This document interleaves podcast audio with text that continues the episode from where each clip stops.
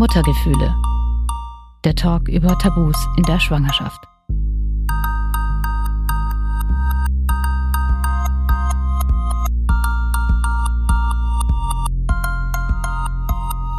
Hallo zusammen, schön, dass ihr dabei seid. Ich bin Katharina und Host dieses Podcasts. Vor knapp sechs Wochen habe ich mein Kind auf die Welt gebracht und habe ich mich auf die Geburt gefreut? Naja, darauf endlich mein Baby im Arm zu halten und zu sehen, klar. Aber zur Geburt an sich habe ich mir schon ein paar Gedanken gemacht. Auch ich habe davor viele schlimme Dinge gehört oder gelesen, die dann natürlich in meinem Kopf waren. Vorneweg, die Geburt meines Sohnes war lang und anstrengend und endete in einem Kaiserschnitt, womit ich absolut nicht gerechnet hatte. Aber ich hatte großartige Hebammen sowie Ärztinnen und Ärzte um mich rum und deshalb geht's mir jetzt auch gut. Es gibt aber Frauen, bei denen ist das anders. Sie erleben Gewalt im Kreissaal oder werden durch die Entbindung oder die Zeit im Krankenhaus mit bereits vorhandenen Traumata konfrontiert, was dann zu einem sogenannten Geburtstrauma führen kann. Eine davon ist Mona. Sie hat einen zweijährigen Sohn, den sie kurz vor unserer Aufzeichnung noch ins Bett gebracht hat. Wie war das Sandmännchen? Ja, gut, es war meine Lieblings-Sandmännchen-Folge mit dem Dr. Brum. In dieser Folge geht es darum, warum für Mona die Geburt und die Zeit auf der Wochenbettstation traumatisch waren und wie sie und ihr Mann damit umgegangen sind. Mona hat aus ihrer Erfahrung auch etwas Berufliches gemacht. Sie arbeitet jetzt unter anderem als Traumafachberaterin und Doula. Sie begleitet Frauen in der Schwangerschaft, bei der Geburt und im Wochenbett. Aber dazu später mehr. Könntest du mir mal zum Start sagen, was für dich denn ein Trauma ist, gerade bezogen auf die Geburt? Für mich ist ein Trauma äh, rund um die Geburt schon, wenn du quasi kurz nach dem Ereignis oder ein paar Wochen, ein paar Monate äh, oder auch ein paar Jahre nach dem Ereignis noch von dem Ereignis betroffen bist. Also wenn es dich jetzt im, im heutigen Leben noch beeinflusst, was damals war ähm, das ist dann für mich schon eine traumatische Erfahrung. Und das kann sein durch ähm, Einschränkungen im Alltag, Flashbacks, ähm, dass du immer wieder äh, ohne, also unbeabsichtigt an das zurückdenken musst, was passiert ist. Depressionen oder depressive Gefühle, Angstzustände. Für mich muss das nichts Diagnostiziertes sein, ähm, sondern hat viel mehr mit eigenen persönlichen Eindrücken zu tun. Schauen wir mal auf deine Geschichte und fangen an mit der Geburt ähm, eures Sohnes. Jetzt weiß ich aus eigener Erfahrung, bei der Geburt kann viel passieren, man kann sie auch nicht so richtig planen. Aber, und das habe ich auch gemacht, man kann sich ja Gedanken machen, in welchem Rahmen man sein Kind auf die Welt bringen möchte, was einem dann gut tun wird und was man auf keinen Fall will. Wie hattest du dir denn die Geburt deines Sohnes im Vorfeld vorgestellt? Ähm, ja, wir haben ähm, uns, äh, als wir unseren Sohn äh, bekommen haben oder von unserem Sohn erfahren haben, dass er bald zu uns stoßt, da waren wir noch nicht so lange ein Paar, mein Mann und ich, und haben dann natürlich ähm, so ein bisschen im Schnelldurchlauf darüber gesprochen, wie wir uns das so vorstellen. Und in meiner Vorstellung war immer total schön, vielleicht mein Baby zu Hause zu bekommen, weil ich selber auch zu Hause geboren bin und ähm, war total erstaunt, dass mein Mann sofort da irgendwie so dabei war. Warum warst du da erstaunt? Ähm, weil ich glaube, dass es viele Männer gibt, die, ähm, die da so ein bisschen ängstlicher sind und sich das nicht so gut vorstellen können und gerne diesen medizinischen Background haben möchten, weil wir einfach so ein bisschen geprägt sind, glaube ich, dass ähm, Geburt in unserer Gesellschaft eben in die Klinik gehört. Und ähm, finde es schön, dass es immer mehr eben ja wieder zurückgeht ähm, zu den Hausgeburten. Ich muss jetzt ganz ehrlich sagen, dass mein Mann und ich lieber in die Klinik sind. Wir wollten keine Hausgeburt, auch weil mein Mann als Baby nach seiner Geburt einen Herzfehler und eine Zyste in der Lunge hatte. Das Krankenhaus hat uns da einfach mehr Sicherheit gegeben. Aber ich verstehe auch die Gründe, warum viele Frauen wie Mona eine Hausgeburt besser finden. Auch Monas Mann Steffen hatte dabei, wie sie schon erzählt hat, keinerlei Bedenken da ich der felsenfesten Überzeugung war, dass wir die Sache gemeinsam ähm, gut und komplikationslos über die Bühne bringen werden und ähm, ich der Sache sehr positiv und sehr optimistisch gegenübergestanden habe.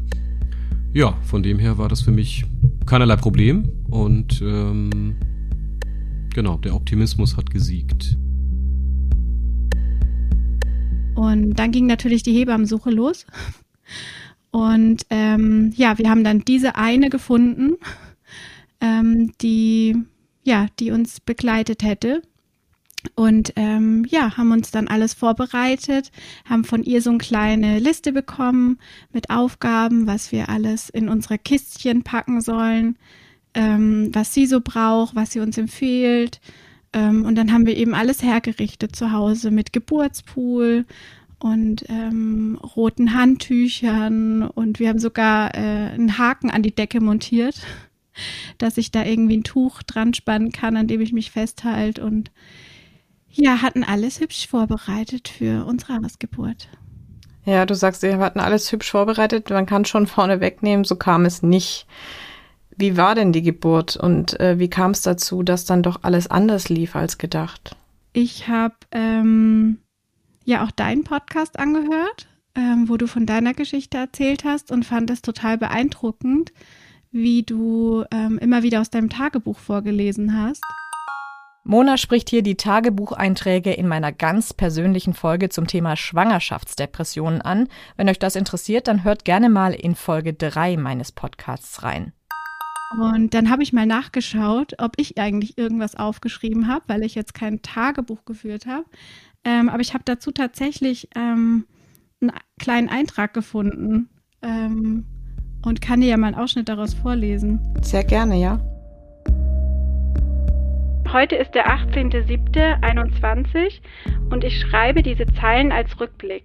Es ist viel passiert seither, viel Schönes und auch viel Schmerzhaftes. Am 2.06.21 um 15 Uhr hatten wir einen Termin bei Dr. XY. Ich war in der 41 plus 2 Schwangerschaftswoche.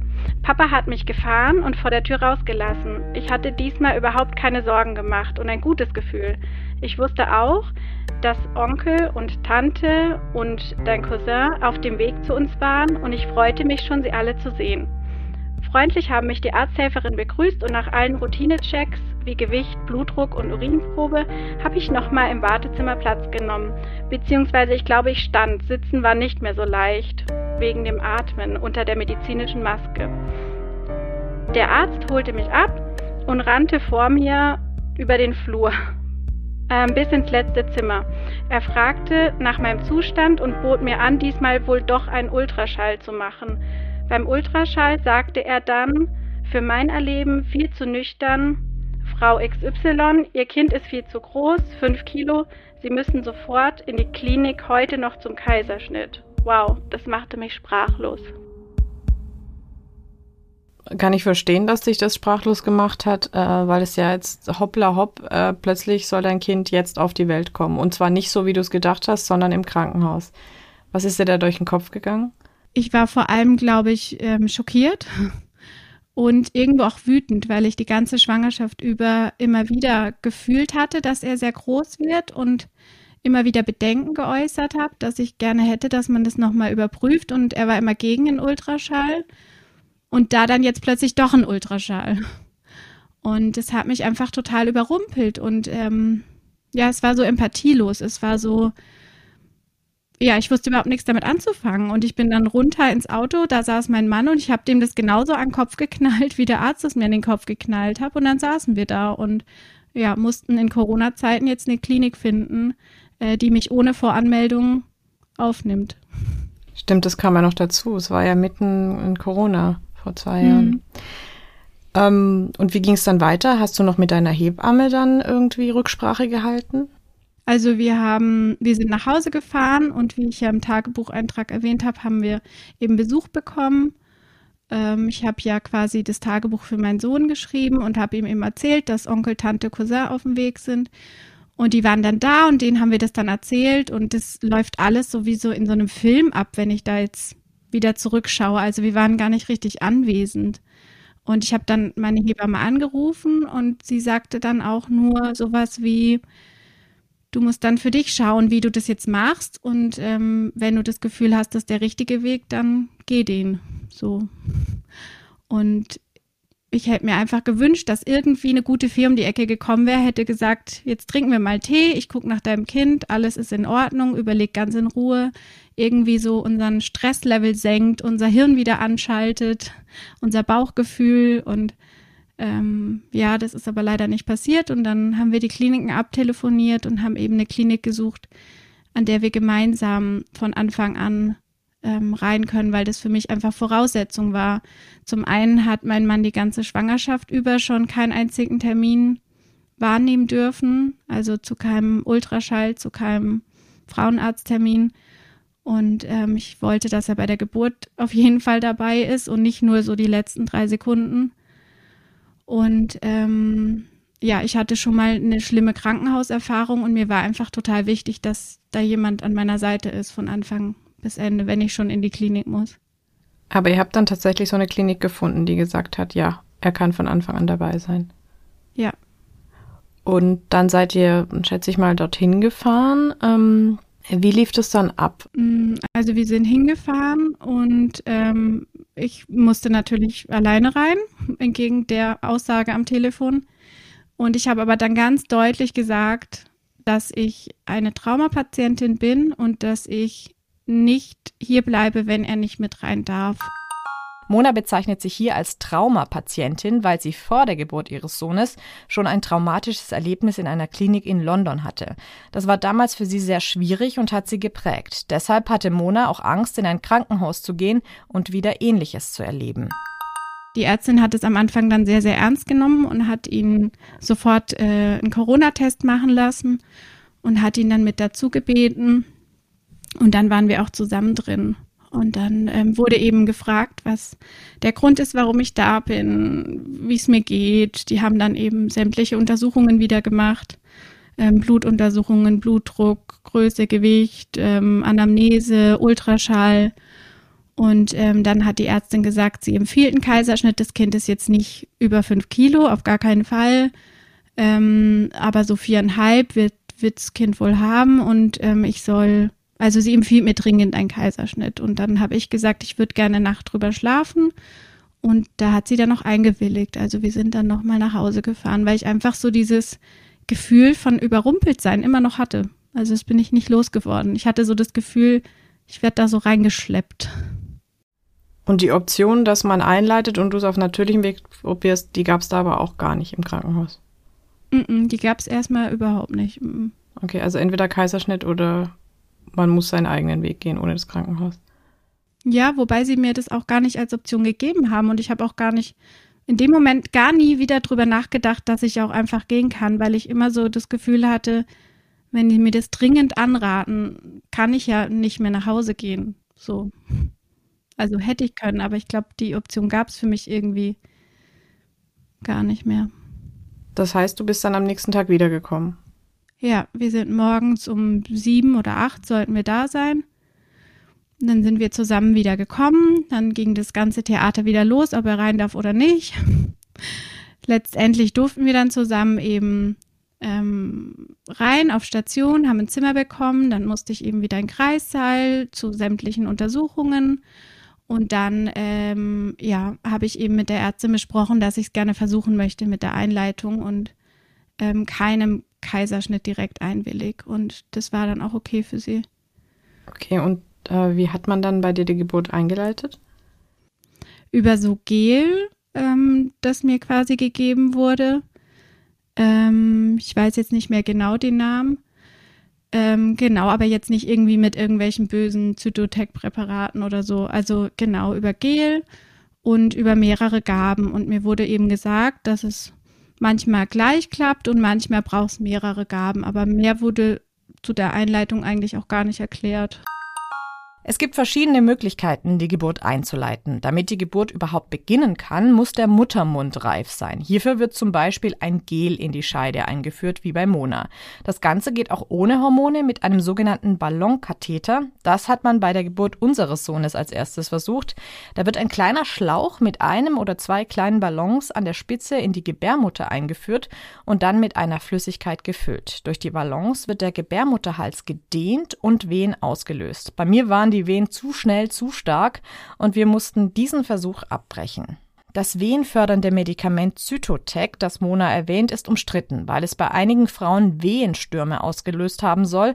Es gibt deshalb auch einige Klagen vor Gericht. Zytotec wird daher auch nicht mehr nach Deutschland importiert. Ich habe bei meiner zweiten Einleitung das Folgemedikament bekommen, welches bei mir ganz gut funktioniert hat. Das war jetzt mal ein kleiner Exkurs in Sachen Geburtseinleitung. Es gibt noch viele weitere Möglichkeiten. Einen Link dazu habe ich euch unter diese Folge gepackt. Und hat es dann sofort funktioniert? Nee, also ich habe am Anfang gar nichts gemerkt und wir sind dann wieder auf dem Zimmer gewesen, sind ähm, eben, wir durften ja außerhalb des Zimmers nur mit Maske rumlaufen. Das war für mich auch sehr, sehr anstrengend zu dem Punkt schon. Und ähm, ja, wir waren dann ein bisschen unten im Klinikgarten unterwegs, aber es war auch keine Cafeteria offen, gar nichts. Also wir hatten nur die Möglichkeit, im Zimmer zu sitzen oder ein bisschen draußen spazieren zu gehen. Und ähm, ja, dann bin ich abends nochmal in den Kreißsaal zur Kontrolle, habe nochmal eine Gabe bekommen. Ähm, daraufhin hatte ich die ganze Nacht wie so vom Gefühl her wie so Übungswehen, also so, dass man nicht richtig schlafen konnte, aber nicht so, dass man das Gefühl hatte, es geht los. Genau. Und dann ging's, äh, gab es dann nochmal was? Also hast du nochmal was bekommen?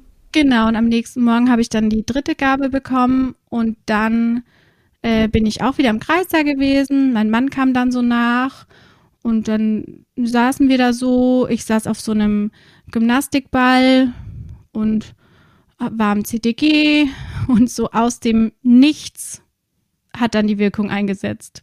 Also es war total unvorbereitet. Also gleich starke Wehen dann?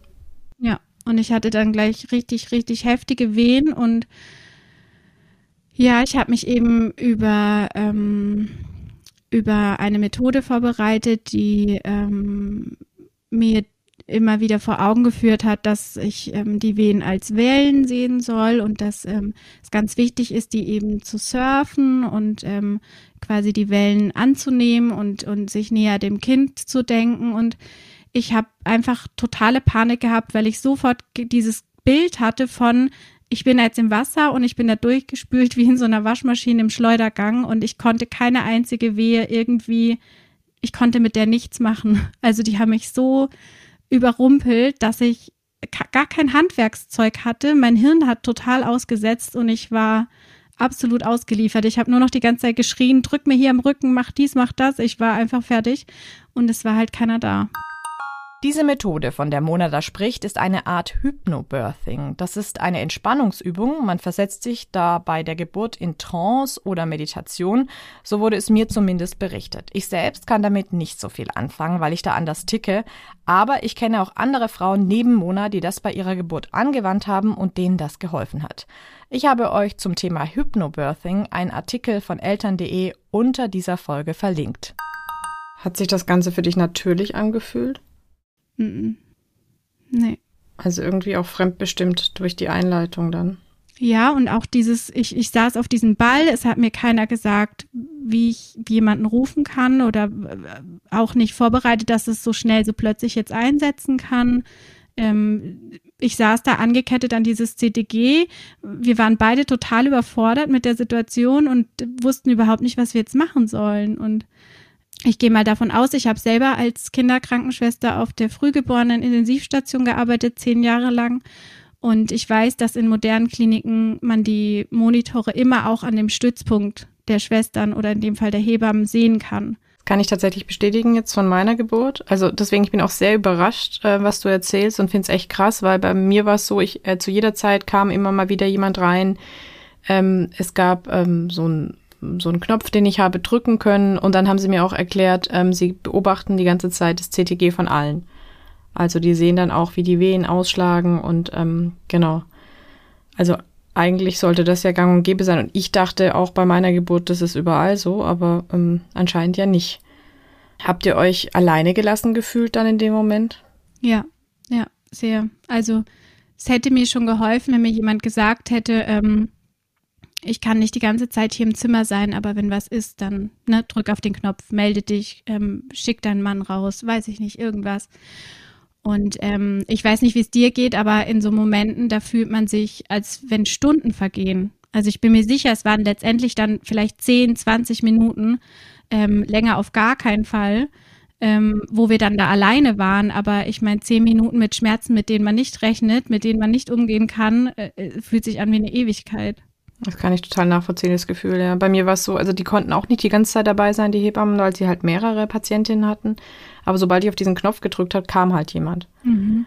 Und das hat mir dann auch immer das Gefühl gegeben, da ist jemand da, der guckt nach mir und wenn es mir schlecht geht, kommen die auch. Mhm. Ähm, deswegen, also dieses Gefühl kann ich total nachvollziehen. Ähm, wie ging es denn dann weiter bei euch? Äh, Gab es dann irgendwann mal so eine Ansage oder eine Untersuchung, dass sich jetzt der Muttermund geöffnet hat oder hat sich das alles hingezogen? Also ich hatte eben diese, diese ganz schlimmen Schmerzen und dann ähm, kam eben die Hebamme, die ich schon von den Tagen vorher kannte.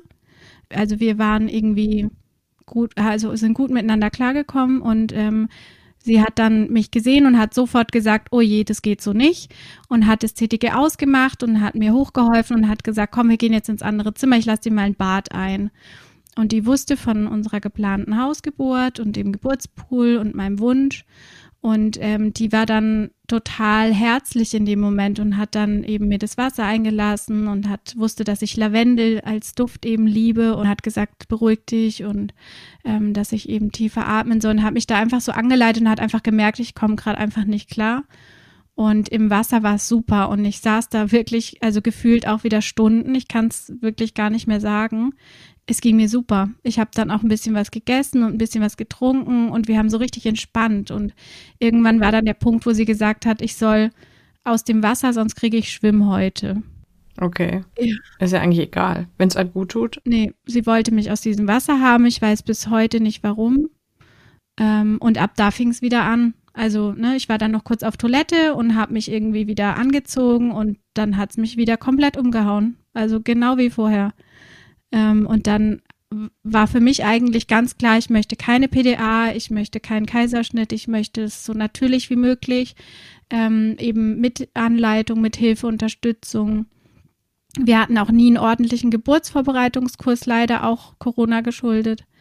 Und ja, hatten da eben nur das, was man so online mitbekommt, auf Büchern liest, was ich noch kannte, eben aus meiner äh, beruflichen Erfahrung. Aber das hat einfach in dem Moment nicht ausgereicht, ähm, wenn du da so überrumpelt bist. Also ich hatte da keinerlei ähm, rationales Hirn mehr, ähm, da irgendwie mir irgendwas zusammenzukramen, was jetzt sinnvoll wäre.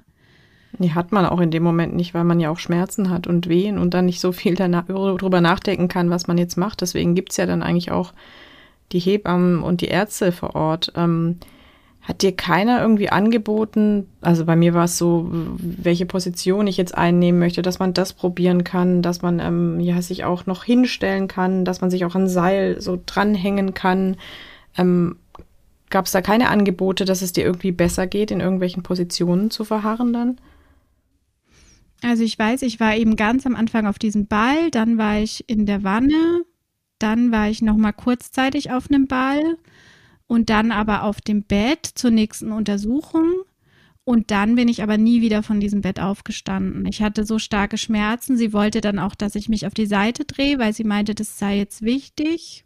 Und habe dann äh, mich mit ihrer Hilfe, weil ich ihr auch vertraut habe, unter Schmerzen eben irgendwie da auf die Seite gezwungen.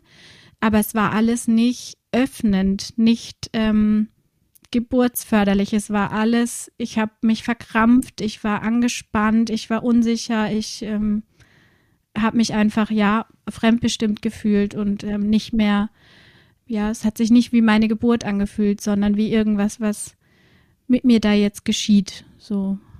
Und ich habe die Schmerzen dann irgendwann nicht mehr ausgehalten. Dann habe ich unterschrieben, dass ich gerne eine PDA möchte. Und hatte da auch wahnsinnige Angst vor Nebenwirkungen und die wurde mir dann aber relativ problemlos gelegt. Der Arzt, der da kam, der war auch super freundlich, kompetent und total vertrauensvoll und hat es richtig gut gemacht. Und dann, ähm, ja, war alles wie weggefegt. Also die Schmerzen waren komplett weg. Ich habe aber auch keine einzige Wehe mehr gespürt. Und ich habe eigentlich ein gutes Körpergefühl, aber ähm, sie hat mich dann immer wieder gefragt, weil sie es, glaube ich, geahnt hat. Ähm, sie hat das CDG von mir weggedreht und hat gefragt, ob ich gerade eine Wehe habe oder nicht. Und konnte das überhaupt nicht beantworten. Ja, das ist die Gefahr von der PDA. Bei mir war, also ich hatte auch eine PDA, bei mir war es dann genau andersrum. Ich hatte trotzdem ziemlich starke Schmerzen, aber es, Mhm. man wünscht sich eigentlich so ein Mittelding am liebsten, wenn man das Ja. schon nehmen muss. Also ich wollte das eigentlich auch Mhm. nicht und bin dann, habe dann aber auch das genommen, weil es einfach so lange schon ging. Ähm, Ja. So ein Mittelding, dass man zwar noch Schmerzen hat, aber nicht mehr so starke und noch halt ähm, bei der Wehe mitmachen kann. Ähm, ich stelle mir das auch furchtbar vor, wenn man die Wehen gar nicht mehr spürt. Äh, wie ging das dann weiter? Also konnte die Geburt dann überhaupt so weitergeführt werden? Also wie, wie macht man das, wenn, wenn, wenn die Frau keine Wehen spürt? Ja, ich habe mich halt total verloren gefühlt, weil ich keinen Anhaltspunkt mehr hatte. Ich war ja bei 41 plus 2, als ich beim Frauenarzt war, also da dann mittlerweile schon 41 plus 4. Ähm, und ich hatte schon in der 38, 39. Woche immer wieder relativ starke Übungswehen. Und ich kam mit denen super klar. Ich war zu Hause, ich habe mich da an die Couch gestellt, ich habe gesungen, ich habe mich hin und her gewippt, mein Becken gekreist. Das war alles so logisch, natürlich aus mir heraus. Das war, ähm, da war ich selber sehr erstaunt, weil ich bin ein schmerzempfindlicher Mensch, das weiß ich. Ähm, und das hat super geklappt. Also ich habe mich da einfach leiten lassen und das ähm, kam ich super mit klar. Und mit diesen richtig heftigen Wehen aus dem Nichts, wo man nicht irgendwie mitgehen kann, die sich nicht aufbauen, damit kam ich nicht klar.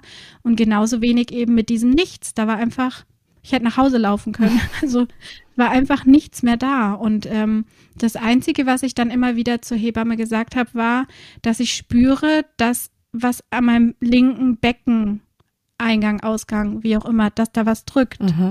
Ähm, und dass ich das schon ganz lange gespürt habe, dass da, ähm, wie wenn sein Kopf da irgendwo dagegen drückt, wie wenn er kommen will, so haben sich die Übungswehen für mich auch angefühlt, wie wenn das ähm, ein Geburtsstart ist eigentlich und keine Übungswehe, aber es irgendwie nicht weitergeht. Die Hebamme hat es dann auch bestätigt, also die hat mich dann untersucht und hat gesagt, ja, sie, sie spürt es auch. Ja, wie, wie, wie haben sie dann weitergemacht? Also man muss ja irgendwie weitermachen, das muss ja dann irgendwann mal.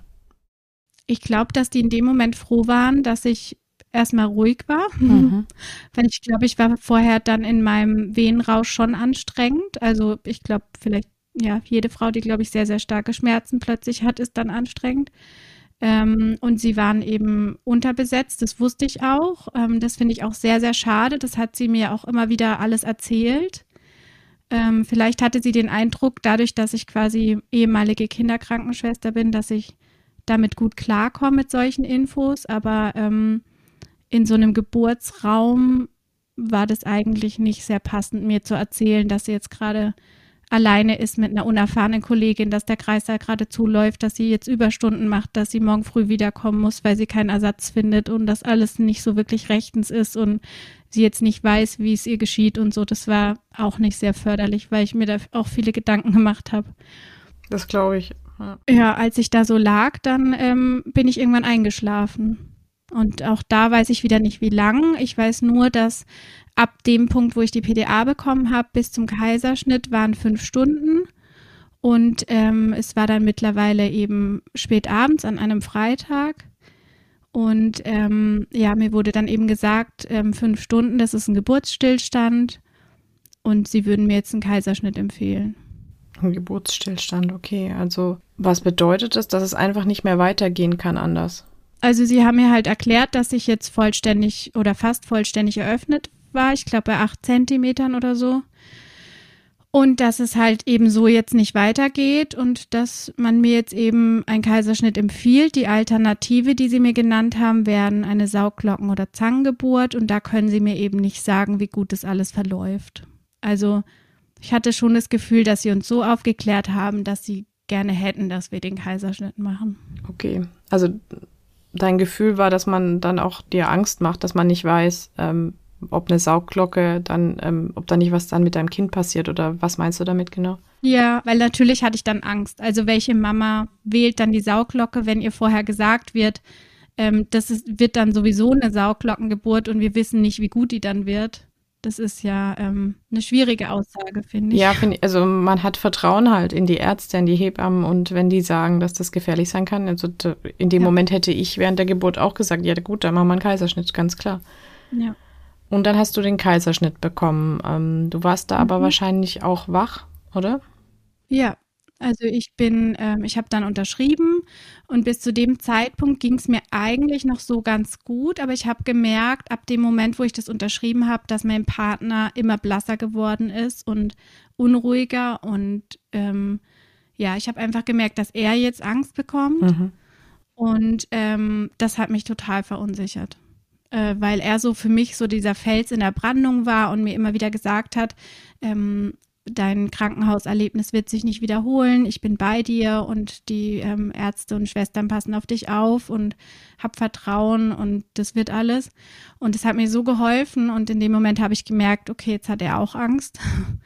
Und ja, das war für mich dann ganz schwierig, weil dann wurden wir hektisch, obwohl es eigentlich gar keine Hektik gab. Also ähm, mein Sohn und ich, wir hatten immer gute Werte. Und ähm, genau, es wurde dann alles vorbereitet und ich wurde dann ähm, eben in den OP geschoben und ab da wusste ich ja auch ganz genau, was passieren wird, weil ich ja immer auf der anderen Seite gearbeitet habe. Und ähm, ja, ich wurde dann eben aufgeklärt, vorbereitet. Ähm, mein Partner wurde dann eben in die Umkleidekabine und so. Und er wurde halt hinter mich gestellt. Und das finde ich zum Beispiel auch bis heute sehr, sehr schade, dass er ähm, ich weiß gar nicht, wie er aussah in der OP-Kleidung. Also ich habe ihn während der eigentlichen Geburt nicht einmal gesehen. Gott, also ich kann dazu sagen, dass ich ja auch ähm, nach 32 Stunden Wehen dann einen Kaiserschnitt hatte. Ähm, mhm. Und äh, mein Mann stand äh, direkt neben mir und der hat mir so unglaublich viel Kraft gegeben, dadurch, dass ich ihn angucken mhm. konnte und er konnte ja auch so ein bisschen den Raum anschauen, den ich nicht so sehen konnte und mir dann auch so ein paar Zeichen geben oder sagen, dass alles gut ist. Also deswegen kann ich das total gut verstehen, dass das furchtbar ist, wenn der Mann hinter dir steht und du ihn überhaupt nicht wahrnimmst. Ihr merkt vielleicht, es gibt Parallelen zwischen der Geburt von Monas Sohn und meinem. Und ich erzähle immer wieder zwischendurch von meinen Erfahrungen. Während Mona sich aber oft alleine gefühlt hat, hatte ich das Glück, eine tolle Betreuung in der Klinik zu haben. Ich will damit absolut nicht schmälern, was Mona erlebt hat, sondern nur sagen, es gibt sie, die traumatischen Erlebnisse in der Geburt. Aber es gibt auch die guten Erlebnisse mit Menschen, die auf einen eingehen. Und der Kaiserschnitt, der verlief dann gut und ging schnell oder wie war das? Ja, also ähm, ich hatte ja auch Angst eben vor so Geschichten wie, dass die Betäubung nicht richtig funktioniert oder so. Aber das habe ich eben dann auch geäußert. Ähm, und da war das ähm, Personal im OP eigentlich super lieb von Anfang an. Also ähm, der Anästhesist, den könnte ich bis heute knutschen. Der war einfach super. Ähm, der hat dann eben mich immer ganz also wertschätzend auch so berührt am Arm und hat gesagt, ich bin da und ich pass auf und ich sag dir, was passiert und wir machen nichts, bevor wir uns nicht sicher sind. Und er hat mich auch vorgewarnt, ähm, wenn ich merke, dass mir irgendwie heiß oder kalt wird oder ich irgendwas spüre, dass ich ihm sofort Bescheid sagen soll, dass ich zwar angeschlossen bin an sämtliche Geräte, aber dass meistens der Mensch das schneller erkennt als seine blöden Geräte. Und das fand ich auch super sympathisch und habe ihm dann auch gleich gesagt, dass mir schlecht wird. Und ähm, direkt danach hat auch der Monitor gepiepst. Also es war tatsächlich so, dass ich schneller war. Und dadurch, dass ich ihm das sofort gesagt habe, hat er sofort reagiert und hat mich dann irgendwie mit Wasser überschüttet. Also er hatte so ganz viele so Tücher, die er immer wieder in Wasser getränkt hat und mein ganzes Gesicht und alles eingerieben. Ich dachte, er trinkt mich jetzt.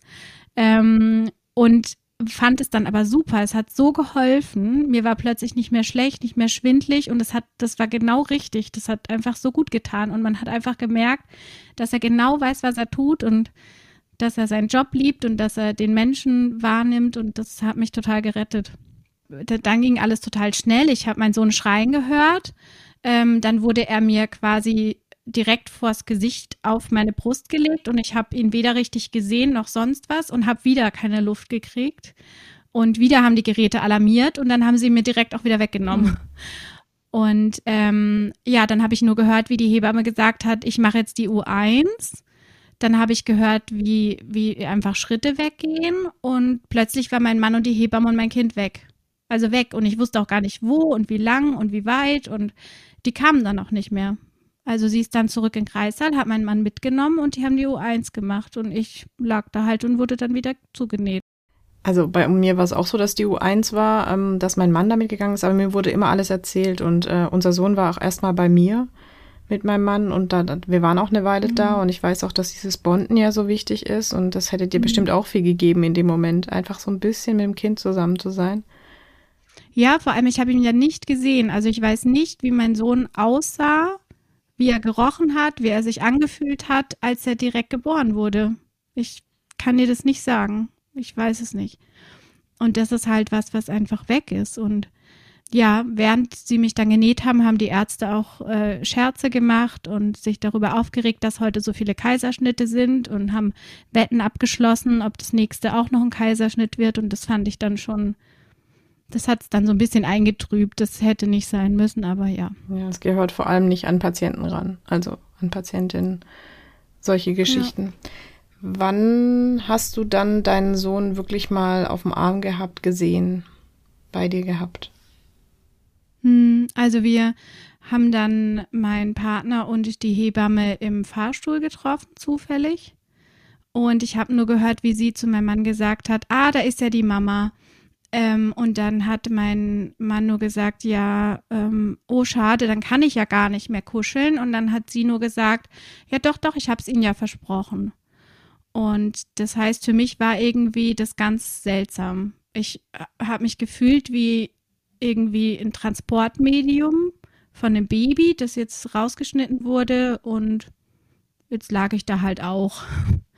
Also es war, war ganz komisch und ähm, wir sind dann eben in unser Zimmer zurückgefahren und ähm, sie hat dann den Kleinen eben ausgezogen. Der hatte so einen Schlafsack an und eine Mütze auf und sie hat so diesen Schlafsack aufgemacht und hat eben äh, Haut-zu-Haut-Kontakt dem Papa zum Kuscheln gegeben. Und ich lag halt einfach ein Bett weiter daneben und habe zugeschaut. Monas Mann Steffen war das damals gar nicht so bewusst, dass er als Vater mehr Kontakt zu seinem Baby hatte als die Mutter. Das Baby wurde mir gegeben und ich habe da jetzt nichts, nichts Großartiges äh, dabei gedacht. Ähm, wenn ich mich recht erinnere, wurde es Mona dann auch gegeben. Um, ich, dass es jetzt mir zuerst gegeben wurde, dem, dem habe ich jetzt keine besondere Bedeutung beigemessen. Ähm, genau. Da, wie gesagt, ich jetzt keinerlei Erfahrung hatte, was Geburten angeht. Ähm, ich hatte jetzt aber auch nicht den Eindruck, dass äh, Mona da benachteiligt wurde. Sie war natürlich mit ihrer Kaiserschnitt, mit der ganzen Situation dann auch äh, beschäftigt und genau, und äh, es wurde uns ja, so war es mein, mein Empfinden, zu gleichen äh, Teilen gegeben. Mona empfand das Ganze etwas anders. Für sie hatte das auch Auswirkungen auf die erste Zeit mit ihrem Sohn. Das ist, glaube ich, was, was am Anfang extrem viel äh, mit unserer Familienkonstellation gemacht hat, weil mein äh, Mann auch eine richtig krasse Bindung die ersten Wochen zu meinem Sohn hatte, die ich nicht hatte. Ja, also ich finde es gerade ganz krass, weil ich das ja direkt vergleichen kann, weil meine Geburt ja ähnlich dann war am Ende mit dem Kaiserschnitt und wir, wir sind mhm. da auf ein extra Zimmer gekommen, wo nur äh, wir drei waren und wir hatten dann, also da, da war sofort dieser Haut-zu-Haut-Kontakt und zwar erstmal bei mir, dann bei meinem Mann und dann wieder zurück zu mir, dass jeder mit ihm quasi kuscheln kann und wir diese Bindungen herstellen und ich finde es gerade furchtbar, dass du das nicht hattest. Mhm. Das ist auch eine Frage, die ich hier unbedingt stellen wollte, was das mit der Bindung zu deinem Sohn gemacht hat. Ähm, würdest du sagen, du kannst da heute noch was feststellen, dass da ähm, was kaputt gegangen ist? Mm heute nicht mehr. Nein. Das ist gut. Ähm, also wirklich die ersten Wochen, vielleicht sogar Monate bis hin vielleicht zum ersten Lebensjahr, dass mir im Nachhinein immer mehr aufgefallen ist, dass ich ganz viele Sachen, was mein Sohn betrifft, so automatisiert gemacht habe und vielleicht gar nicht aufgefallen ist, weil ich eben zehn Jahre lang sehr liebevolle Kinderkrankenschwester war und ganz, ganz viele Babys immer im Arm hatte und gewickelt und angezogen und Fläschchen gegeben und versorgt habe und ähm, ganz selbstverständlich haben sie gespuckt, habe ich sie wieder umgezogen und ne und so bin ich eben mit meinem Sohn auch umgegangen aber es war irgendwie ganz lange einfach wie eines dieser Kinder. Als dein Sohn dann auf der Welt war, konntest du das als positives Erlebnis genießen? Man hört zwar schon so ein bisschen raus, dass es äh, schwierig war, oder hat das Geburtserlebnis alles überschattet? Hm, das ist ähm, schwierig, da eine Antwort zu finden. Also ich war irgendwie natürlich froh, dass er da war und vor allem bin ich bis heute unglaublich dankbar, dass ähm, alles gut gegangen ist im Sinne von ne, so dieses typische, was man eben der Mama sagt, die noch um die Geburt trauert. Ach, jetzt ist doch alles gut. Euch geht's doch gut. Ich meine, dafür bin ich auf ewig unendlich dankbar, dass er nie irgendwie ähm, schlechte Vitalwerte hatte, dass es ihm immer gut ging, dass er keinen Sauerstoffmangel hatte, dass ich keinen Notkaiserschnitt gebraucht habe, ne, solche Dinge, dass nichts schiefgegangen ist, dass eigentlich hat ja alles gut geklappt. Aber ähm, ja, ich kann dann eben nur sagen, dass in der Klinik viel wie so ein Film für mich war. Also ich habe mich nicht mehr beteiligt gefühlt. Ich hatte nicht mehr das Gefühl, dass ich irgendwas überhaupt mitsprechen kann. Mal kurz zu diesen Aussagen. Ich habe die nämlich auch bekommen. Ich finde es irgendwie schwierig, wenn man so eine anstrengende Geburt hinter sich hatte. Vielleicht auch, nein, du sagst, es ist nichts schiefgelaufen. Bei mir ist auch nichts schiefgelaufen, aber es sind ein paar Dinge passiert, die einfach äh, krass waren. Und dann sagen die mhm. Leute zu dir, ja, aber Hauptsache, ihr seid jetzt beide gesund. Mhm. Man hat ja trotzdem dieses Erlebnis in sich.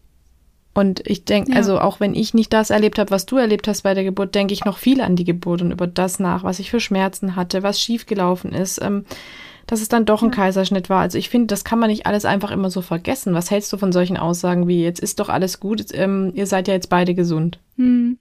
Also ich finde die sehr, sehr schwierig, die Aussagen, ähm, aber ich verstehe, wo sie herkommen.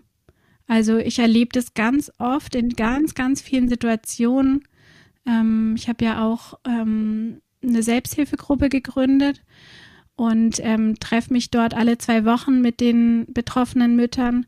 Und ähm, ja, wir haben alle so ein bisschen das Gefühl, ähm, dass diese Sätze gesagt werden, weil man es nicht aushalten kann.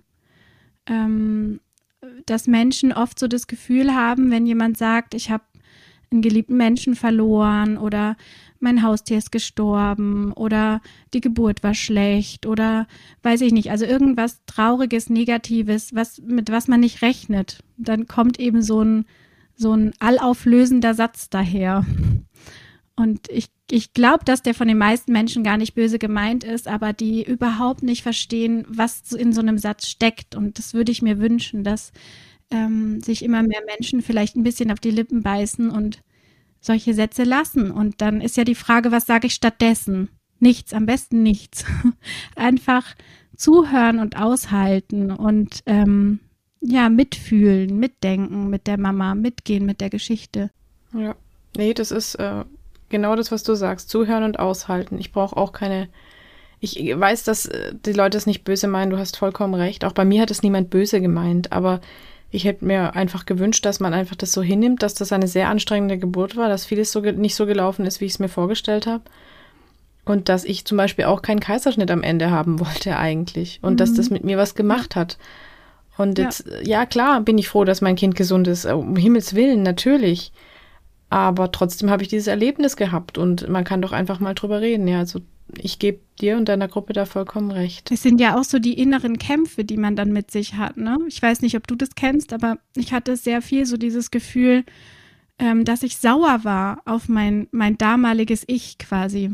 Und, und dann sich selber sagen zu müssen, warte mal, du, dieses Wissen von heute und, und diesen Durchblick von heute, wenn du drauf zurückschaust, den hattest du in dieser Situation nicht. Und Geburt ist halt auch ein sehr schmaler Grad zwischen, was sind meine eigenen Bedürfnisse als werdende Mama und wie habe ich Angst, das Richtige für mein Kind zu tun.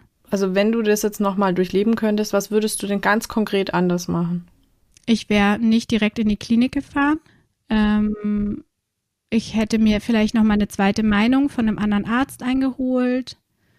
Ähm, hätte vielleicht meiner Hebamme gesagt, sie soll bitte vorbeikommen. Also hätte ausdrücklich ihr gesagt, was ich mir von ihr wünsche ähm, dass ich mir wünsche, dass die irgendwie uns hilft, uns zu sortieren. Ja, hätte es einfach langsamer angegangen und ja, vielleicht wäre ich auch so ein bisschen mehr ins Experimentieren gegangen, so, ne, weil du bist ja am CTG, du bist überwacht, du bist in der Klinik, warum nicht dann mal ein bisschen aufstehen und sich bewegen und so, aber ich hatte in dem Moment da einfach keine Kapazität und auch kein Hirn dafür, an sowas zu denken. Und ähm, ja, und dann würde ich vielleicht auch mit dem Blick von heute, ähm, was ja super leicht gesagt ist, ähm, vielleicht früher schon einfach Frieden schließen und viele Sachen eben, dass, dass mein Mann vor mir versteckt war, dann hätte ich gesagt, komm doch mal ein bisschen vor oder ich hätte vielleicht gefragt, können wir Fotos machen? Ich sehe jetzt immer wieder Fotos im Internet von Kaiserschnittgeburten. Ähm, oder Leute, die sagen, ähm, hey, du hättest Musik hören können oder dies oder jenes wäre möglich gewesen oder eigentlich oder wieso hast du nicht gefragt und ja, sowas. Aber das ist natürlich in so einer Situation unmöglich, ähm, alleine als Mama sowas auch noch irgendwie klar zu kriegen. Ja, vor allem, wenn dir das keiner sagt. Also uns wurde vorher auch gesagt, dass wir gerne Musik mitbringen können, zum Beispiel. Mhm. Und dann haben wir auch Musik gehört. Und das äh, möchtest du wahrscheinlich nicht die ganze Geburt, aber es war schon mal eine witzige Stunde dann, wo wir dann verschiedene Lieder gehört haben. Deswegen kann ich sehr gut nachvollziehen.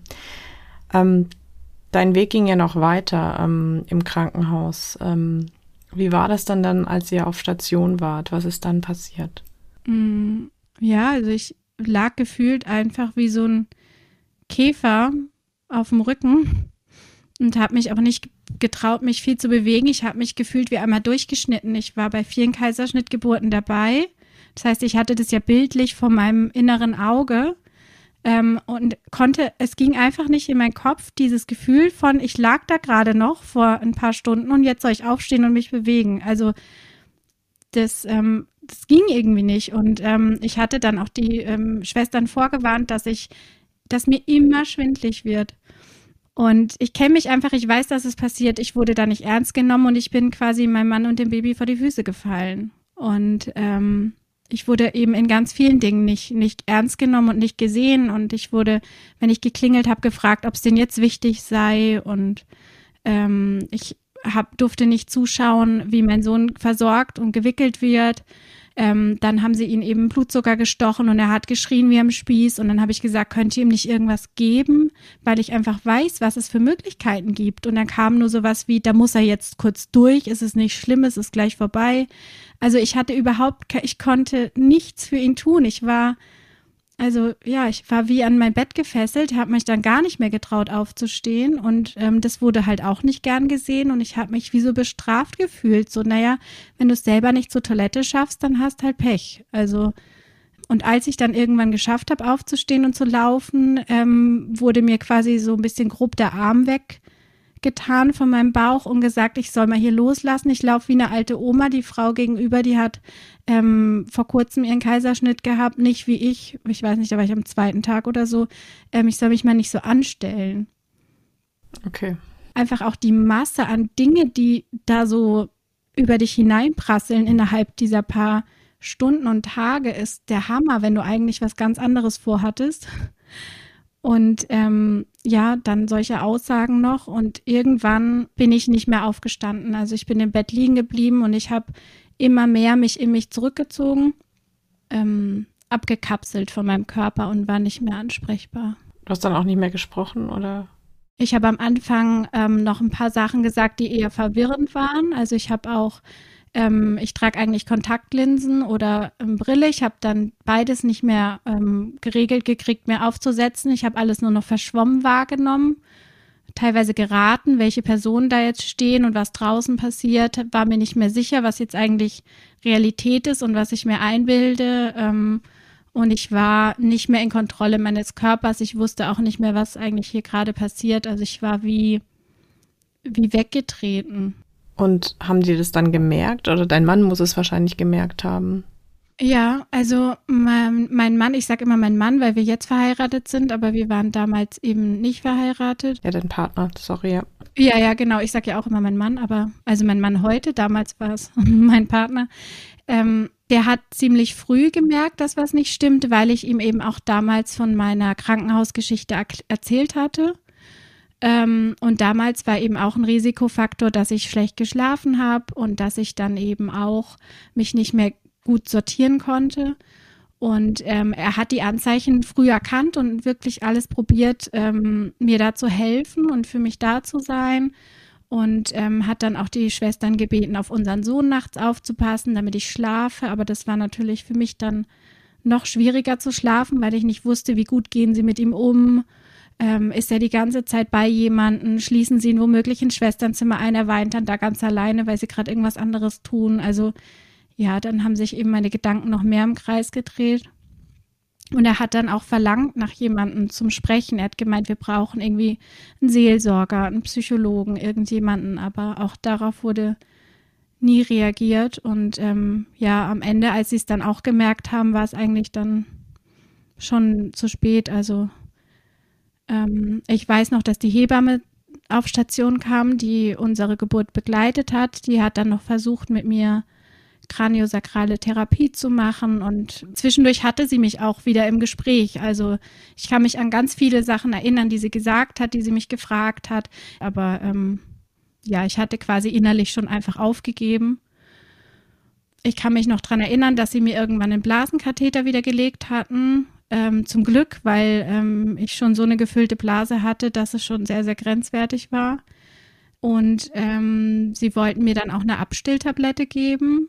Einfach so? Also weil sie einfach das Gefühl hatten, dass ich jetzt gerade nicht hinkriege zu stillen, nicht hinkriege abzupumpen und deswegen haben sie einfach beschlossen, es wäre jetzt besser, als dass ich eine Brustentzündung bekomme und haben die mir einfach versucht zu geben und ich habe die genommen und wieder ausgespuckt und ähm, also es war schon irgendwie klar, ich krieg was mit, aber niemand wusste so genau was und warum für Monas Mann Steffen war es sehr schwierig, sie so zu sehen. Er war teilweise auch sehr hilflos, als es Mona psychisch so schlecht ging, dass sie kaum ansprechbar war. Man weiß nicht, wie, wie man sich korrekt verhalten soll. Soll man nach Hilfe suchen? Soll man nicht nach Hilfe suchen? Soll man versuchen, irgendwie das Ganze durchzustehen, so gut es geht, um dann äh, Mutter und Kind mit nach Hause zu nehmen?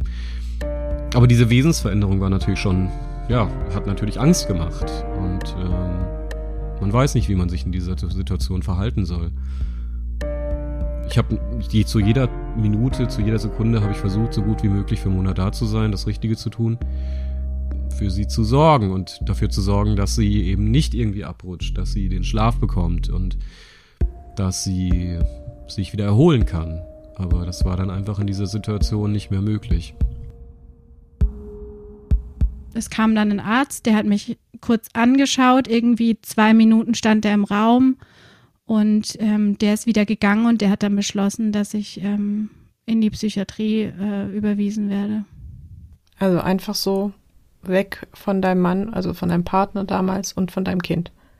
Genau, also ich habe dann eine Beruhigungsspritze, äh, Tablette, Infusion, ich weiß nicht auf welchem Wege bekommen, ähm, die aber bei mir so krass wirken, diese Beruhigungssachen, dass ich wirklich einfach einschlafe und weg bin.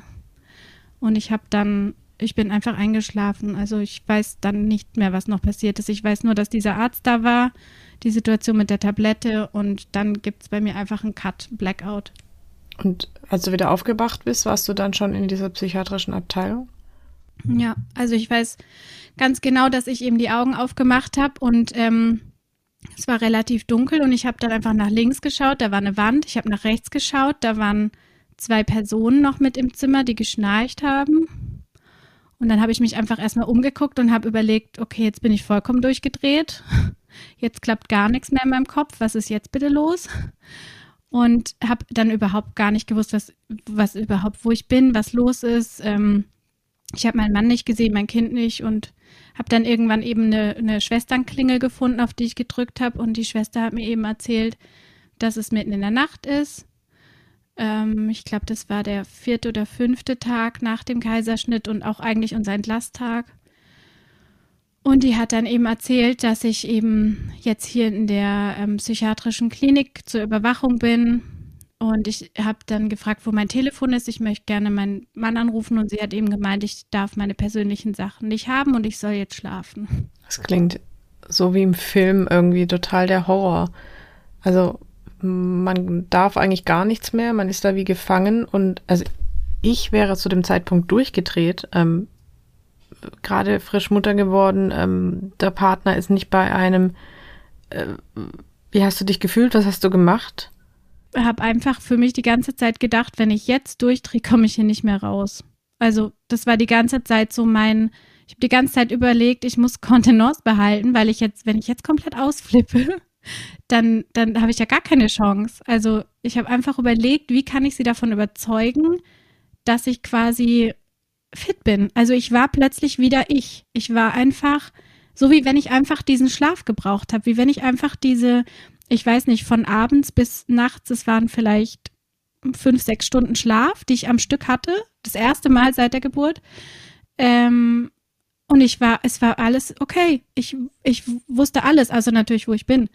Und ähm, sie hat es dann irgendwann verstanden, war, war selber sehr verwundert, aber hat es geblickt und hat mir dann nach einem langen Gespräch mein Handy in die Hand gedrückt und hat gesagt, ich soll leise sein, ich soll die anderen nicht wecken, aber ich dürfte meinen Mann anrufen.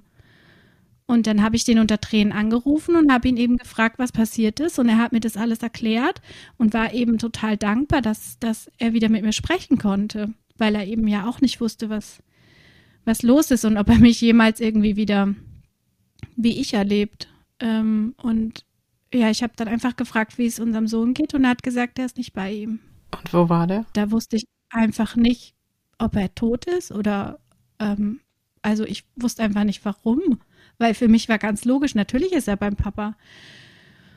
Und es war so, dass ich damals noch verheiratet war. Durch Corona ähm, hat sich die Scheidung über, ich glaube, zweieinhalb Jahre gezogen.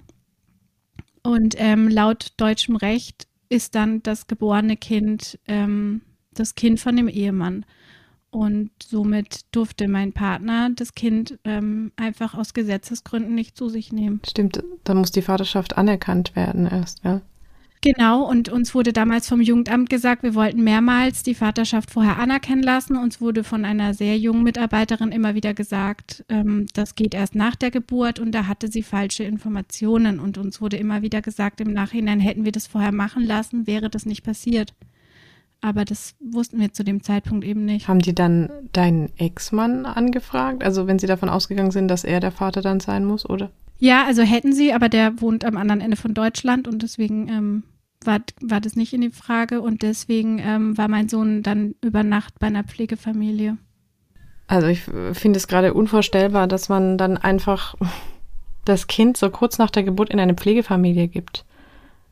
Obwohl da ja jemand ist, der auf ihn aufpassen könnte. Ich verstehe einfach nicht, warum die nicht, als die gesehen haben in der Klinik, gut, sie schläft jetzt, warten wir mal ab, was passiert, wenn sie wieder aufwacht. Also warum war das keine Option, mir was zu geben und mich schlafen zu lassen und einfach zu gucken? Und wenn dann nach dem Aufwachen immer noch irgendwas gewesen wäre, hätte man doch immer noch entscheiden können. Ähm, ich habe ja niemandem was gemacht. Ich war nicht selbst und nicht fremdgefährdend. Ich war einfach nur, ich lag ja einfach, ich war ja einfach nur da. Also habe ja nichts gemacht. Ja, dir ging es psychisch einfach nicht gut in dem Moment. Ja. Puh, was für eine krasse Geschichte. Um es nochmal zu erklären, Steffen war damals noch nicht Monas Mann. Sie war zu dem Zeitpunkt noch mit einem anderen Mann verheiratet, deshalb wurde Steffen nicht als Vater anerkannt und Mona konnte sich nicht sofort äußern, weil sie ja in die Psychiatrie gebracht wurde. Für Steffen war das natürlich ein Schock, als ihm sein Kind einfach weggenommen wurde. Ich habe mich sehr geärgert. Ich habe äh, nicht verstehen können, dass das, ähm, dass es so möglich ist.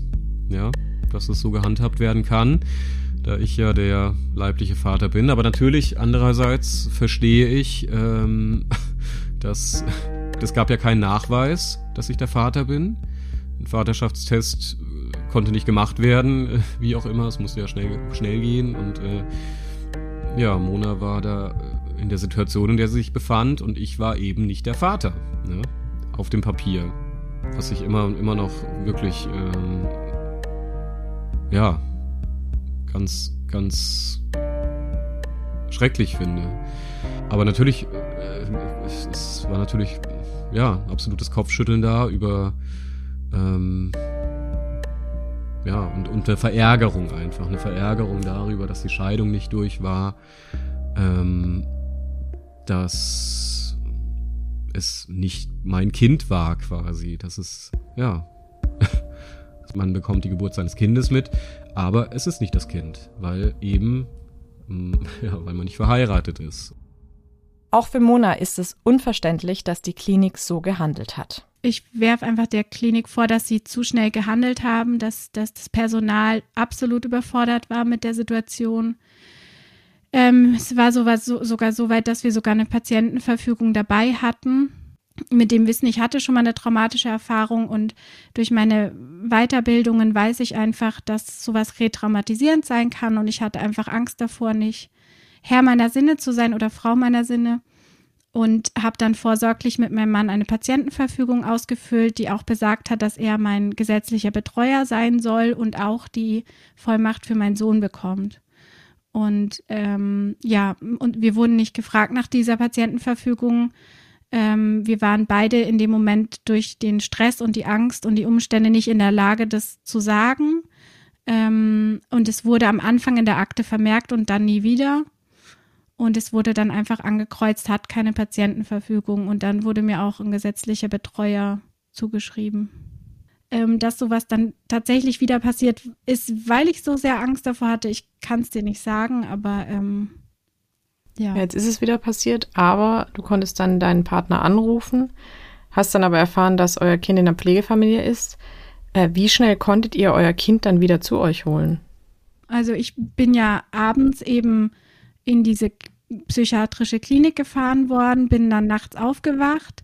Ähm, morgens früh konnte ich dann mit einer Ärztin sprechen, ähm, die überhaupt nicht verstanden hat, wie das alles passiert ist. Also die, die, das war eine super Oberärztin, die war so verständnisvoll, hilfsbereit. Die hat mir dann eine Handpumpe organisiert, weil ich das Gefühl hatte, meine Brüste platzen.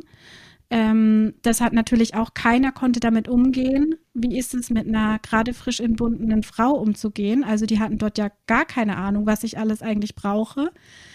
Äh, einen Rollstuhl habe ich bekommen, dass ich nicht die kompletten lange Wege über den Flur latschen muss, weil das echt schon zu viel verlangt gewesen wäre. Ähm, ja, und die hat eben dann organisiert, dass mein Mann zu Besuch kommen darf ähm, und den durfte ich dann im Besucherraum sehen und wir durften in diesem Besucherraum eben warten, bis sie die ganzen Papiere fertig hatte. Und ähm, gegen Mittag, Nachmittag durften wir unser Sohn wieder abholen und sind einfach nach Hause gefahren. Und ähm, ja, und ab da hatte ich natürlich über Wochen und Monate Angst, ein Fehler und die nehmen mir mein Kind wieder weg oder weisen mich ein oder ich wollte einfach nichts, nichts mehr falsch machen. Aber ähm, wie schnell das so zu Missverständnissen kommen kann und zu ja, nicht, die Situation nicht richtig eingeschätzt werden kann oder so von, von Fachpersonal, das jetzt vielleicht nicht vom psychiatrischen Fach ist, aber durch die Arbeit auf einer Wochenbettstation, wo man doch weiß, dass eben Geburt viel mit der Psyche macht, ähm, das hätte ich schon erwartet, dass das Personal dort einfach besser geschult ist. Hast du das irgendwann mal mit der Klinik aufgearbeitet? Also bist du da mal wieder hin und hast gesagt, hey, da lief was schief bei euch? Es war mir gleich ganz wichtig. Ich habe das dem Chefarzt in einem Brief geschrieben. Ich war dort. Ich habe äh, zum Roses Revolution Day, der ja einmal im November jedes Jahr ist, ähm, für Frauen, die Gewalt unter der Geburt erlebt haben, habe ich ihm ganz konstruktiv eine kleine Postkarte geschrieben, was ich mir gewünscht hätte, was mir besser getan hätte ähm, und habe das dort mit der Hebamme und der ähm, Stationsleitung auch besprochen. Und die Hebamme hat es auch super angenommen. Sie hat auch gesagt, sie wird mich nie vergessen und hat mir von ihrem Sohn erzählt, der auch ein, sie hat gesagt, ganz besonderes Kind ist. Und sie hat auch rückgemeldet, dass sie mich ähm, als ganz besondere Person in Erinnerung hat und ähm, das Gefühl hatte, dass ich einfach sehr ähm, sensibel bin und sehr feine Antennen habe und sehr viel mitbekomme und dass man solche Menschen eben ähm, individueller behandeln müsste und hat das eben auch so ein bisschen kritisiert. Und ähm, die Stationsleitung, um die es hauptsächlich ging, weil die Hebamme hat ja in dem Sinne nichts falsch gemacht, sie war einfach nur dem System ausgeliefert. Ähm, und die Stationsleitung, die es eigentlich hätte was angehen sollen, die hat einfach quasi nur gesagt, dass sie ihr Team kennt, dass Frauen unter der Geburt sowieso sehr empfindlich sind und dass sie weitermachen wie bisher. Und so ein Fall wie mich wird sowieso nicht, nicht mehr geben und deswegen gibt es auch nichts für sie daraus zu lernen. Hast du dir mal überlegt, auch rechtliche Schritte einzuleiten? Habe ich gerade überlegt. Wir hatten da mal kurz drüber nachgedacht und ähm, habe für mich einfach beschlossen, dass es nichts ändern würde. Also ich habe nicht das Gefühl, dass ich wütend auf die sein muss. Es ist keine Wut, es ist einfach nur so ein Gefühl von absolutem Unverständnis, wie man da einfach so unsensibel sein kann. Und ich würde so gerne einfach den Menschen dort erzählen, wie es mir heute noch geht. ähm, aufgrund von dumm dahergesagten Sprüchen, verschiedene nicht beachten. Also ich glaube halt, dass, dass wir dem System ausgeliefert sind ähm, in der Geburtshilfe oder überhaupt in der Klinik oder ähm, dass es einfach Personalmangel gibt und dass es einfach Gegebenheiten auf Stationen gibt und dass es eben, es ist für die Menschen nur ihr Arbeitsalltag, an dem es mal wieder stressig auf Station ist ähm, und an dem mal wieder eine schwierige Mutter da ist. Ähm, aber es ist für die Menschen, die es erleben, also für du und ich, ist es einfach so, es ist so weltverändernd, es ist so ein riesen Gamechanger. Es ist, man wird Mutter, man wird Familie, man bekommt ein Baby und manche Menschen vielleicht nur einmal in ihrem Leben und dann machen eben so Kleinigkeiten so viel aus und ich glaube einfach dran, dass eine bessere Begleitung, eine ähm, wertschätzende Begleitung so einen riesen Unterschied macht. Jetzt konntest du bei der Klinik nicht wirklich was ändern, auch wenn du es versucht hast und mit denen gesprochen hast, aber du kannst für dich was ändern und du kannst deine Hilfe anbieten, weil du hast ja was draus gemacht. Du arbeitest jetzt als Trauma-Fachberaterin und unterstützt auch Frauen dann nach der Geburt, bei der Geburt, im, im Wochenbett. Wie ist es? Wie, wie läuft deine Arbeit ab? Bist du dann auch teilweise im Krankenhaus dabei, auch bei der Geburt und kannst dann auch für die Frauen sprechen? Also ähm, als Trauma-Fachberaterin nicht. Also ich sage immer, ich habe mehrere Hüte auf. Die Frage ist immer, ähm, mit welchem ich gerade arbeite. Oder man kann sich es auch so vorstellen, ähm, wenn du jetzt mit mir arbeiten möchtest, dass du in den Blumenladen gehst und dir so ein bisschen deinen Strauß zusammenpflückst und, und dir überlegst, was du gerne machen möchtest. Und da habe ich einfach verschiedene Blumen im Angebot. Und eine Blume ist eben die Traumafachberatung, wo es einfach darum geht, das Geburtserlebnis nochmal aufzuarbeiten, vielleicht den Geburtsbericht durchzugehen, mit in die Klinik zu kommen, darüber zu sprechen ähm, und einfach so allgemein zu klären, was ist ein Trauma, was passiert im Gehirn, warum sind wir da nicht Herr unserer Sinne oder Frau unserer Sinne, warum ist es normal, dass der Papa sich so verhält, dass die Frau sich so verhält.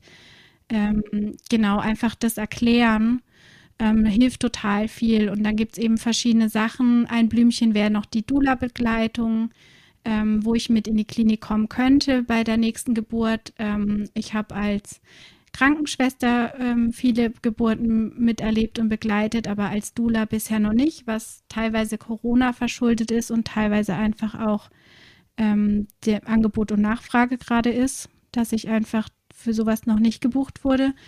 Ähm, als Dula kann ich eben auch ähm, verschiedene Sachen wie Bindungsbäder anbieten, wo ich zu der Familie nach Hause komme und wir mit dem Baby darüber sprechen, wie die Geburt war, wie sie eigentlich geplant war und wie, wie wir dann einfach so gemeinsam nochmal Geburt erleben, Bindung erleben. Und das ist auch super, super schön. Wenn ihr genauso wie ich noch nie etwas von einem Bindungsbad gehört habt, dann findet ihr unter dieser Folge einen Link zu Monas Homepage, wo das erklärt wird. Und ähm, dann genau gibt es eben noch die kostenlosen Selbsthilfegruppen. Und dann versuche ich oft äh, ja über Instagram oder verschiedene ehrenamtliche Projekte ähm, ja ein bisschen an die Öffentlichkeit zu treten und zu zeigen, dass es eben sowas gibt. Und mein Ziel ist dabei einfach, ähm, den Eltern zu helfen, denen sowas leider passiert ist und aber möglichst vielleicht in Zukunft die Menschen, die in solchen Feldern arbeiten, so zu sensibilisieren, dass wir Eltern vielleicht nicht mehr helfen müssen, darüber hinwegzukommen, sondern dass es so ein bisschen so ist, wie du auch erzählst. Ich finde es super schön, dass du sagen kannst, die Geburt ist nicht gelaufen, wie ich sie mir gewünscht habe und ich habe da auch dran zu knabbern, aber das Personal hat mich total schön begleitet. Und es gibt so einen Spruch von Thich Nhat Hanh, ähm, der hat mal gesagt, alles, was du für dich tust, tust du auch für die anderen und alles, was du für andere tust, tust du auch für dich. Und das beschreibt es, glaube ich, ganz gut, warum ich mache, was ich mache. Mega guter Spruch. Vielen, vielen Dank, dass du das alles mit äh, mir geteilt hast, dass du das alles in dem Podcast geteilt hast. Ähm, ich glaube, das äh, hilft auch vielen Frauen, die ähnliches erlebt haben, vielleicht das besser zu verarbeiten, darüber zu sprechen und ähm, vielleicht auch mal andere Wege zu gehen, mal in eine Gruppe zu gehen. Vielen lieben Dank, Mona, für das tolle Gespräch. Sehr gern. Danke für die Einladung. Wenn ihr in einer ähnlichen Situation wie Mona seid oder ihr rund um Schwangerschaft, Geburt oder Wochenbett mit psychischen Problemen zu kämpfen habt, dann holt euch bitte Hilfe. Eine gute Selbsthilfeorganisation ist zum Beispiel Schatten und Licht. Den Kontakt findet ihr unter dieser Folge, genauso wie Infos über Mona, ihre Arbeit und wie ihr mit ihr Kontakt aufnehmen könnt. Wenn euch mein Podcast gefällt, dann gebt mir auch gerne eine Bewertung. Mehr zu meinen Gesprächspartnerinnen und Gesprächspartnern und Themen gibt's auf meinem Instagram-Kanal muttergefühle.podcast. Ihr könnt mir dort gerne folgen und auch ein Feedback geben. Und wenn ihr ein Thema habt rund um das Thema Schwangerschaft oder das Leben als Mutter oder Vater, über das eurer Meinung nach mehr gesprochen werden sollte, dann schreibt mir gerne an kontakt@muttergefühle mit ue-podcast.de. Das war's mit dieser Folge. Bis bald. Macht's gut und tschüss. Dieser Podcast ist von mir, Katharina Fuß. Produktion Fabian Siegel, Musik Sebastian Schley, Podcast Station Voice Diana Hörger. Das war Muttergefühle, der Talk über Tabus in der Schwangerschaft. Die nächste Folge gibt's in einer Woche.